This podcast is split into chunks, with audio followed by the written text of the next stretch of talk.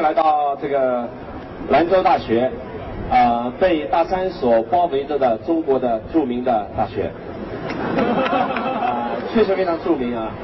那么我也知道很多同学来呢，呃，确实不是来听我演讲来的，是来看我长得什么样的。其实男人长得什么样一点都不重要，这个我知道。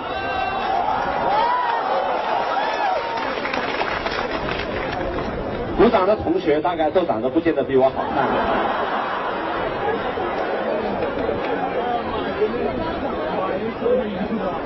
这个男的绝对不能以自己长相来作为自己的标杆，应该以追求知识、追求智慧、追求勇气、追求未来，锻炼自己的雄心壮志，锻炼自己坚韧不拔的意志和决心，来作为自己的人生的奋斗目标。这才是我们做男人的人应该做的事情。当然女，当然女孩子也要鼓励男孩子往这方面发展。但是可惜的是，大部分女孩子都是鼓励男孩子往相反的方面发展。很多女孩子找男朋友的时候，都找的是那些外表英俊潇洒的那些男孩子。这样的男孩子通常未来有出息的并不是很多。所以呢，我常常说，女孩子找男朋友，如果只看上了男孩子的外表，这叫做好色。这个女孩子是万万不能好色的。当然，同学们男女有别。当男孩子看女孩子是因为她美丽的外表而找上她，这叫做审美。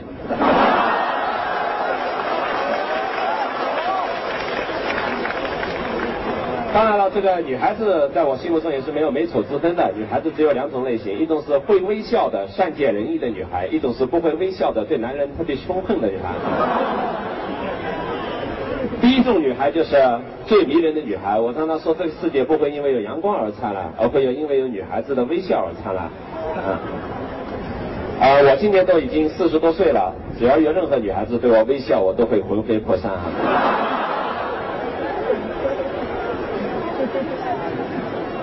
哎，常常有女孩子问我说：“于老师，你说我们找男孩子啊，不能光看那些表面上英俊潇洒的男的，要找未来有发展潜力的男的。那这个判断标准在什么地方呢？判断标准其实很简单，还是我刚才说的，看看我，完了呢，比我长得难看的就是标准。我发现我们兰州大学大部分男孩子还是符合这个标准的。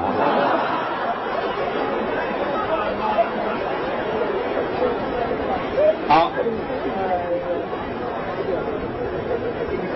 大家都知道，中国正在经历一场灾难，这地震的灾难。这个灾难还没有过去，人们还正在为灾难而奋斗，为这个灾区人民服务。我上个礼拜刚好是在灾区，刚刚从灾区回来，啊，心情依然还在很疼。啊，灾区人民很多都说了，灾家家户户都丢了房子，而且呢，大家都知道，很多学生就被教学楼给压下去了。我走了好几所学校，基本情况都是别的楼都没倒，就教学楼倒了啊，所以孩子都被盖在了里面。那么这场灾难给中国人民带来了一个严峻的考验，但是呢，我们也看到了中国人民久违了的一些东西，比如说像万众一心、众志成城这样的口号，本来我们认为是已经远离我们的，后来我们发现它变成了我们中国人民的一致的行动。当我们感觉到任何人都觉得周围的人都很自私的时候，我们突然发现每一个人都在掏钱支援灾区。当我们发现人们已经开始好像一心一为自己。在那筹划的时候，我们突然发现，所有的人都在排队，愿意把鲜血献到灾区去。中国从抗日战争以后，还从来没有出现过为了献血排队八个小时的情况。很多人在北京，包括排队八到十个小时，唯一的目的就是为了把血无偿的献出去。我们从一场灾难中间。看到了灾难，但是我们同时看到了中国人民的力量，也看到了中国人民未来的发展，看到了中国人民面对困难的时候的勇气和力量。这就是中国，这就是中国的伟大，我觉得。那么，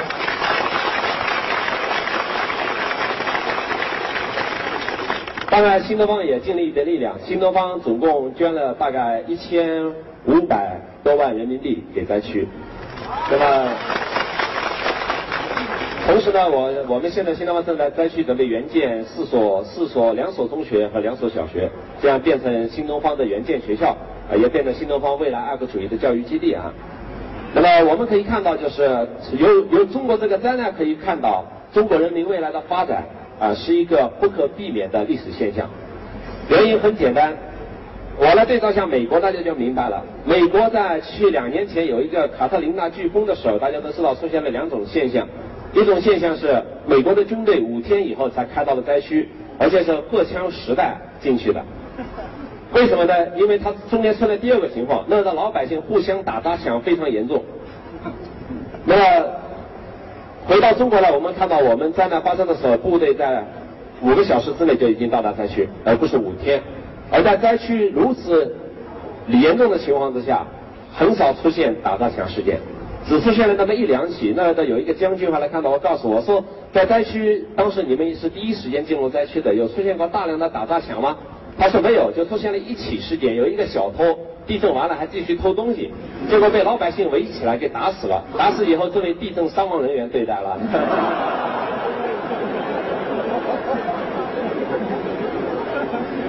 我说这个小偷实在是太不懂事了，在这个时候还要去偷东西，呃，真是不知道中国人民到底是怎么回事，你知道吗？但是同样在美国，打砸抢事件在那个卡特琳娜飓风的时候发生了成千上万起，以至于警察在马路上只能向人群开枪，啊，因为大家互相抢啊。所以呢，从这两个现象可以看到，我觉得中国人民还是未来有希望的。尽管我们在政治体制、经济体制、组织结构方面还不算进步，我们中国确实还有很多方面需要改进。但是我们可以看到中国人民的力量，很多人都在说八零后、九零后的人都很自私，啊，都很自我。但是这一次的这个地震，让我们看到了八零后和九零后，就是在座的各位的力量。因为这一次到达灾区的志愿者最多的是八零后和九零后的同志们，啊，捐款最多的、最踊跃的也是我们在座的同学们，所以我向大家表示感谢。你们这是中国未来的希望。但是讲到这儿，我也要讲了，我们在座的大部分同学都是在相对来说比较和平安宁的环境里长大的，都是在父母的呵护之下长大的。那么我们到现在为止，我们还没有看出来我们未来到底有什么样的发展前景。很多同学都希望跟我探讨什么叫成功，怎么样取得成功，怎么样走，比如说像我们走过的道路。当然，首先我想跟同学们强调一点的是，这个世界上没有成功，只要你活着就不可能成功。你活着，你只能有这样的勇气，迎接一次又一次的失败，迎接一次又一次的失去。你才会成功。那有同学说，于老师，你这个不叫成功吗？这不叫成功。你拥有一点东西，拥有一点财富，拥有一点地位，拥有一点名声，永远不叫成功。成功是什么呢？成功是活着的人给死了的人下了定义。比如说，我们说鲁迅先生是成功的，曹雪芹成功的，因为不管哪个朝代来临，他们都是伟大的文学家。我们说邓小平是成功的，因为不管哪一个人都会说邓小平为中国人民的富裕做出了贡献，他是中国最伟大的政治家之一。啊，这些人是成功的。但是活着的人不能叫成功，为什么？今天我在这儿，新东方背后有个新东方，大家觉得挺成功。如果明天新东方倒闭了，大家觉得我成功吗？对，你看大家不说了，大家一定要拼命的喊成功。为什么？因为一个人面对失败还活着的，肯定就是成功的人，知道吧？而且我相信我的能力还不至于此。如果新东方倒闭了，我会迅速再来到兰州大学，再重新给大家做一场演讲。只不过我要换一个题目，这个题目叫做“我是如何把新东方做没了的”。那个时候大家可能能学到更多的东西，所以我想告诉同学们一个真理，就是成功只是一种心态，永远不是一种事实。我在耶鲁大学的时候，耶鲁大学这个所有的学生都穿着一个背心 T 恤，这个背心的后面写着一行大大的字，叫做 “Success is never final”。就是成功是永远没有尽头的，只要你活着，成功就没有尽头，你就会迎接失败，迎接失败以后的再成功，成功以后的再失败，就这样。所以成功是一种心态，是什么心态呢？就是你摔倒了一万次，一万零一次你还敢于站起来，这就是成功。所以每个同学都要告诉自己，你最大的能力不是现在你在学校学习成绩多好，不是你未来找到多好的工作，不是娶到多好的老婆和丈夫，找到丈夫一般都是嫁啊，而是什么呢？而是你有的一种面对艰难、面对生活中出现的这种你意想不到的痛苦、面对生活中出现的失败，你永远有一种心态。这个心态就是这些东西对你来说就是锻炼你成长的最好的机会，这样的心态。也就是当当中国面临灾难的时候，我们中国展现了全世界人民都非常钦佩的勇气和力量，以至于让全世界任何一个媒体都在报道中国人民抗争救灾的感动。那当我们一个人一模一样，当我们一个人面对你自己个人的各种各样的灾难、失败、痛苦的时候，你展示出的你的勇气和力量，恰恰就是让你自己感动的东西。啊，任何人面对一种社会现实逃避，未来一辈子永远是一种让人回忆起来，让自己回忆起来不堪回首的现实。但是呢，当我们自己每一次和命运的抗争，让你自己都感动的热泪盈眶的时候，当你回头看自己已经度过的日子，每一天的日子，或者说有一段日子让你感动的泪流满面的时候，同学们，这就是你生命中最伟大的日子。我们在地震的时候看了那么多电视画面，为什么会流泪？不是因为房子倒了流泪，也不是因为人牺牲了流泪，而是我们看到在抗战交战过程中间出现了那么多的英雄，那么多的伟大，那么多的人不顾自己的生命在抢救别人，是因为这些行为让人感动。所以同学们，我想告诉大家的第一点是什么呢？一定要记住了，就是说，一定要在你的生命中间永远创造一些让你自己泪流满面的日子。这个泪不是痛苦的眼泪，而是坚强的眼泪，而是自己感动的眼泪。当你生命中有这样一些日子产生的时候，你的生命就会变得越来越伟大。这是第一条，大家要记住的。另外呢，大家第二条要记住什么呢？就是我们每一个人生命想要活下去，都要有需要有精神支柱。我们很多同学都把精神支柱支柱放在了你这个人的外面，而不是你这个人的里面。那么什么叫放在外面呢？比如说我们有的同学以全班第一名为自己的精神支柱，成绩最好，啊，我是团支部书记，我是学生会主席，啊，我精神很好，啊，结果有一天团支部书记被拿下来了，就想自杀，但是呢，精神支柱没了。还有的同学呢，把自己的男朋友和女朋友变成自己精神支柱了，啊，啊，我找了一个男的，我的精神支柱；我找了一个女的，我的精神支柱，啊，到最后呢，女朋友跟了另外一个人跑掉了，这个精神支柱垮掉了。于是就跑到山上跳下来了，结果还没摔死，把腿给摔断了啊！啊，有的人以自己的父母的家庭的出身，家里父母是百万富翁，或者是父母是这个国家干部为自己的精神支柱。还有同学更加可笑的是，把穿名牌服装当做了自己的精神支柱。对，你看，我穿的是新东方牌服装。当你把所有的东西放在这种外在东西的时候，你的内心一定会很空虚，你的内心一定会很脆弱，你的内心一旦遇到任何你不可承受的东西的时候，你可能就会崩溃掉。所以呢，当我们一定要回过来，把自己内心的强大，面对任何东西永不罢休、永不屈服的那种精神，包括自己内心精神支柱，你才能够成长起来，才能够发展。比如说，我来举两个小例子。我认识的一个新东方的学生，后来自杀了。他在哪儿自杀的？在哈佛大学自杀的。啊，很多同学说哈佛大学怎么会自杀？很简单，他就是因为把精神支柱放错了。他从小学一年级一直到大学毕业，都是全班第一名，所以呢，他就认为这个第一名是理所当然的。而且他他还养成了一个特别糟糕的心态，他永远不许第二名靠近他。每个人想要当第二名靠近他，他是想把哪个人给掐死，你知道吗？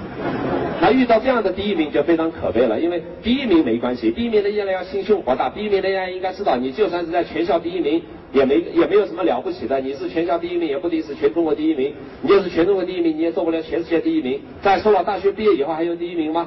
大学毕业的人作为一个人活一辈子，只有伟大与渺小之分，对不对？只有做成的事情和没有做成事情之分，永远排不了第一名啊，对不对？啊，再说你就是最后一名呢，也不用精神崩溃。但是幸好我调查了一下，在所有全国的大学中间，从来没有最后一名的人自杀的。所以这就是最后一名的伟大，你要知道啊。对吗？最后一名有什么好处呢？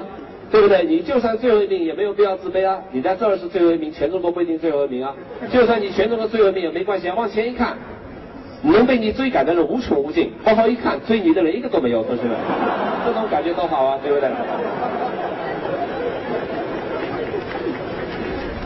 当然，我想我是先把刚才那个故事讲完。那这个孩子就是老师第一名，这个两个第一兵心的，最后呢就到了哈佛大学。他到了哈佛大学也希望能够成为第一名，但是大家都知道哈佛大学集中了全世界最优秀的学生，而最优秀的学生这个学习的方法又不一样。中国是死记硬背型的，到了那边是创新研究型的。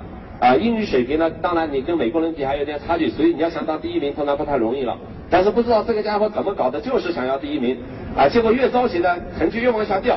结果调到最后呢，教授也不满意了，就找他去谈话。这个家伙呢，一辈子也从来没有教授找过他谈话，总是被老师表扬，从来没被批判过。后来被老师批判了，受不了了，居然跑到哈佛大学五楼跳下去，把自己给摔死了。所以说这个死不是白死吗？对不对？啊，没有人可惜的。为什么？因为这是自找的嘛，对不对？你死要死的光荣，死的伟大嘛，对不对？这个要死在这个抢抢抢抢抢险救灾中间，这个人民会纪念你，对不对？如果在座的任何一个同学进了哈佛大学，就算到了全哈佛大学最后一名，你会自杀吗？当然不会了，凭什么？老子就算是最后一名，也是哈佛大学的，对不对？所以我们在兰州大学的同学完全没有必要自卑啊！为什么？我就算是兰州大学最后一名，我也是兰州大学的呀，你怕什么呀？对不对？我是想那个女孩子的，怎么又是男孩子？我先声明，我没那方面的爱好啊。好，好，再说，再回过来说，有的同学家庭条件比较好，但是你父母的东西也比就是你父母的，你自己的东西必须靠你自己争取来了，那才是你自己的幸福和自由，对不对？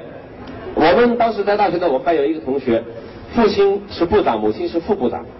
条件好的不得了，家里三十多间房子，我们当时连房子的脚都住不着，他三十多间房子，我们连自行车轮胎都买不起，他奔驰车接送。当时中国部长干部都是配的奔驰二八零加长车啊，我们连女人的手还没摸到他就结婚了。完了，我们工作找不着，他已经到了中国最好的单位去工作，一切都很顺利，边上一大堆狐朋狗友天天跟着他，为什么？因为他家庭条件好啊，跟着他说不定捞点什么好处。结果又过了十年，父亲因为政治经济问题就被拿下去了。结果一天之内家里的房子都被没收了。完了，老婆带着孩子到了国外再也不回来了。完了，他就觉得这个精神打击无比重大，房子也被没收了吗？完了以后，他最后坐在那儿，左思右想想不通这个世界怎么回事，这么黑暗的。好了，我们就去看他。我们说这个世界本来就是这么黑暗的。我们已经生活在黑暗中间已经十几年了。你跟我们一起生活到黑暗中间来吧，黑暗并不那么可怕。抬头看一看，在黑夜中间还有满天的繁星呢，你要知道，对不对？但是呢，但是呢，他左思右想，想不通。过了三个月，精神就失常了。后来一会进医院，一会出医院，过了十年以后就自杀了。他是我们班第一个死去的同学，而唯一的原因是因为他的父亲是部长。同学们，所以家庭条件也好，你。你这个这个外表长相也好，你是班内第一名还是你天资聪明也好，都永远构不成你成功的条件，构不成你幸福和快乐的条件。我们出生的时候，同学们，我们的生命是由不得自己选择的。我有一句话叫做：生命的起点由不得你选择，但是生命的终点是由你自己走出来的。出生的时候，你是生活生长在富翁家庭，还是生长在贫农家庭？你选择得了吗？你不能一生出来发现生在贫农家庭，家家徒四壁，你说老爸给我生回去，老子不想再这样待了，怎么生得回去啊？生不回去了，对不对？但是呢，这并不意味着你一辈子就不如别人。你只要有一种心态，叫做坚韧不拔往前走的心态。同学们，我们成功不在于大学四年，也不在于家庭出身，成功在于你走一辈子。同学们，我们一辈子要走一八十年、一百年。我们假定是我们大家每个同学都能活到八十岁以上的话。你要知道，生命是如此的灿烂，即使在八十岁以后也能焕发光彩。大家稍微想一下，杨振宁教授到了八十二岁还结婚呢，对不对？你有什么好担心的？你有什么好害怕的？对不对？所以呢，生命永远会灿烂的，关键是你要有足够的耐心往前走。这意味着什么呢？你不用着急。在你们同学中间最可怕的是什么人呢？绝对不是班内第一名的人，也绝对不是说风风火火做了很多活动的人。而是什么人呢？就是说，他心中有着一个坚坚定的目标，啊，尽管不够聪明，但却坚韧不拔的一步一个脚印在往前走，一走就是走十年、八年、二十年这样的人，这样的人往往比很多同学走得更远。其实统计数据也表明了，在大学班内前十名的成功比率，远远不如在班内中间状态或者是后十名的成功比率。为什么？因为后面的同学他习惯于失败，因此不太容易被失败所打击，因此他能够保持继续往前走的心态。而一个不习惯于失败的人呢，一旦被打击以后呢，就会崩溃掉，基本就是这样的状态。那我自己个人回忆自己的生命，我觉得最重要的还是因为我受到的打击。很多同学现在看我都是觉得很成功的，觉得我上了北京大学，应该觉得是一帆风顺的一个人。其实不是，正因为我不一帆风顺，所以我才有了今天。那我有几个好处让我达到今天。第一是我一岁到十八岁在农村长大的，农村生活很苦，所以呢，我养成了艰苦生活的习惯。啊，就是受苦对于我来说完全不是一回事，那就是我的生活习惯。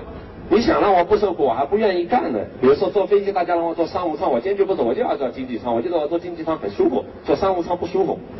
为什么呢？哎，觉得这样的话又省钱，又觉得很多习惯了。所以什么东西你都要一个习惯。像我平均每天工作十六个小时，这就是我的习惯啊。如果你不让我每天干十二个小时，我还很难受，你要知道。所以呢，你养成一个习惯就好。什么东西都是一个习惯哦。黑的亚里士多亚里士多德说过，叫做优秀是一种习惯，就是你任何行为上的优秀，都可能是一种习惯。你把这个习惯养成了，你不自觉的，你就会做比别人做更多的事情。那么我在农村长大，这就是对我来说是一个好处。尽管农村长大有的时候会目光短浅、心胸狭窄一点，为什么呢？因为在农村嘛，毕竟没有见过世面。但是是能够锻炼出来的。后来我进了大学以后，大学毕业以后，慢慢慢慢也就锻炼出来了自己的，就是说相对来说摆脱一些农民习气的东西。但是即使到现在，新东方的这帮混蛋，就是等会来讲课的这徐小平、王想他们，依然把我叫做农民，因为他们觉得我身上农民习气还是很重的啊。那其实也无所谓，因为呃，只要你自己能把事情做成就行了。那么第二呢？我得益于什么呢？我高考考了三年，对我来说特别重要这个事情。如果我高考第一年就考上的话呢，我就没有今天这样的奋斗精神了。我高考比较笨，第一年英语才考了三十三分，啊，我又去考第二年，第二年英语考了五十五分，我又第一次去考第三年，结果第三年英语考了九十八分，满分是一百分当时。所以呢，我的这个。我的分数就超过了这个北京大学的录取分数线，后来我就进了北大去读书去了。那这个给我带来的什么感悟呢？第一个感悟，失败不可怕，因为我前两次失败的结果是后面第三年我成功了，这是第一个。第二个感悟什么呢？就是如果你不够聪明的话，同学们请记住了，你一定要用足够的时间来换取别人可能在短时间内能获得的成就。我们常常会发现这样一种现象：你的同学很聪明。用了一个月就学完了你一学期要学到的东西，但是那并没有什么可怕的。你慢慢学好了，他学一个月，你学半年还不行吗？他学一年，你学两年还不行吗？就是这样的心态。我在北大毕业的时候，我学习特别认真，在北大几乎一天都没有偷懒过。但是我在北大毕业的时候，我的成绩排在全班倒数第五名。后来我想起自己高考，我就。跟我们班里同学留言的时候，我就跟他们说：“我说你们都比我聪明，你们啊都很成功，但是呢，我也不会放弃自己的追求。你们干五年干成的事情，我干十年；你们干十年干成的事情呢，我干二十年。你们二十年的，我做四十年。但实在不行，如果一辈子追追不上你们，我就保持身体健康，心情愉快。到了八十岁以后，把你们一个一个送走了，我再走。”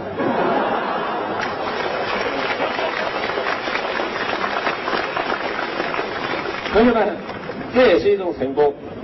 其实你不需要，为什么？你要真有这样的一种坚韧不拔的追求自己目标的心态的话，你用不了八十年的。